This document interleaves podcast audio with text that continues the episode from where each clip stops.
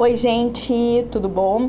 Gente, lembrando então para vocês aqui no nosso canal do TDH Cast que estamos mais uma quarta-feira trazendo informações fresquinhas e quentinhas a respeito do TDAH.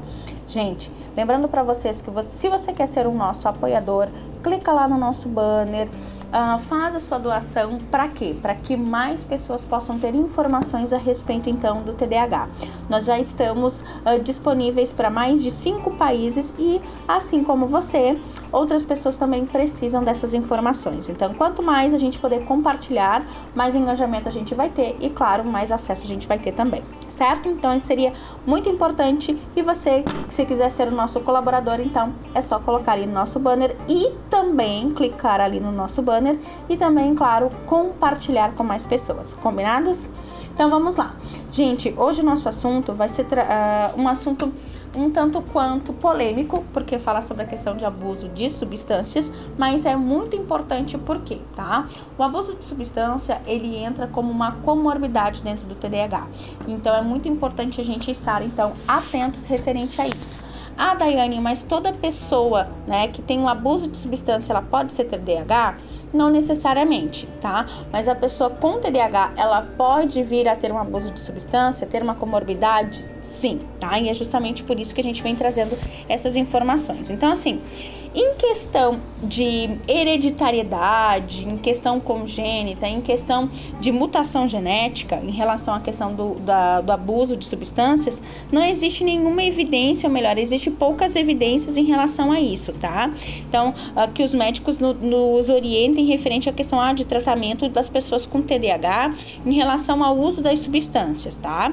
Os planos de tratamento, ele devem sim abordar ambos os transtornos, sejam ele, né, o transtorno de abuso de substância e a, a questão também do TDAH. E para isso, claro, a gente precisa incluir intervenções de psicossocial, tá, que sejam bem distintas, tanto para um quanto para outro, e reduzir, é óbvio, né, gente, que a questão do uso de substância e para ter o que? A prevenção de recaída. No processo de psicoterapia, quando o paciente ele tem uma comorbidade, e essa comorbidade, ela está muito latente, ou seja, é o nosso principal sintoma que está trazendo prejuízo. O que, que a gente vai fazer? Nós vamos tratar aquele principal sintoma. E depois a gente vai tratando, então, uh, concomitante, mas dando muito mais ênfase aquilo que está me dando um trabalho, que está me, me causando um problema. E é exatamente isso, tá?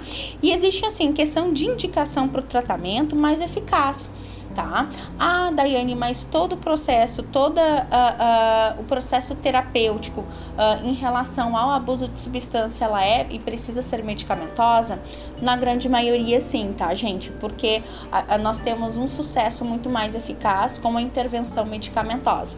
Ah, mas precisa de psicoterapia? Precisa, claro que sim, mas uma psicoterapia justamente com processo medicamentoso, que daí, claro, o paciente vai verificar com o seu médico qual seria a melhor medicação para isso, tá?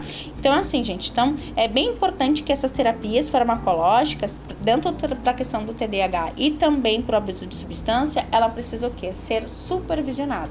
Ela precisa passar por toda uma rede de apoio, que geralmente acaba sendo o psiquiatra, o psicólogo, tá? Então, assim, as famílias acabam entrando também nessa rede de apoio, que é bastante importante, tá? E é e trazendo essas questões assim, ah, ah, ah em questão de toxinas, mutações, enfim. É improvável, tá, gente, que alguma toxina ela, ela seja utilizada na questão da substância de abusos, tá? E os psicoestimulantes, quando fala na questão assim, da medicação, ah, mas o psicoestimulante ele vai me ajudar, não vai me ajudar, enfim, o que que acontece?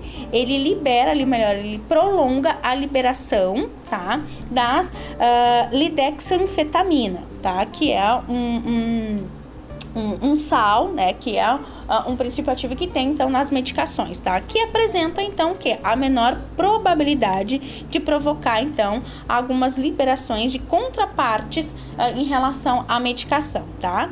Uh, em algumas regiões, uh, principalmente na Austrália Ocidental, os pacientes eles tomam sim os medicamentos e não recebem agente estimulante, tá? Então, por isso precisam sim ter uma comprovação, ter os testes mais regulares, para quê? Para que tenha essa desmistificação referente à questão do psicoestimulante e da medicação uh, para, a, uh, para o abuso de substâncias, tá? Ah, existe sim uma, uma certa resistência por partes, mas também não existe nenhuma comprovação eficaz ainda que possa dizer que um anula o outro, tá? Então vamos trazer aqui mais informações a respeito. Se você gostou desse tema, uh, traga mais informações. Eu posso te trazer mais informações também. Aqui no nosso TDAH Cast tem um espaço para você comentar, para você uh, trazer mais informações e, claro, né, tá passando sugestões aqui a respeito do, de, dos temas aqui para o nosso canal, certo? Então eu espero vocês no nosso próximo TDAH Cast todas as quarta-feiras. Um abraço.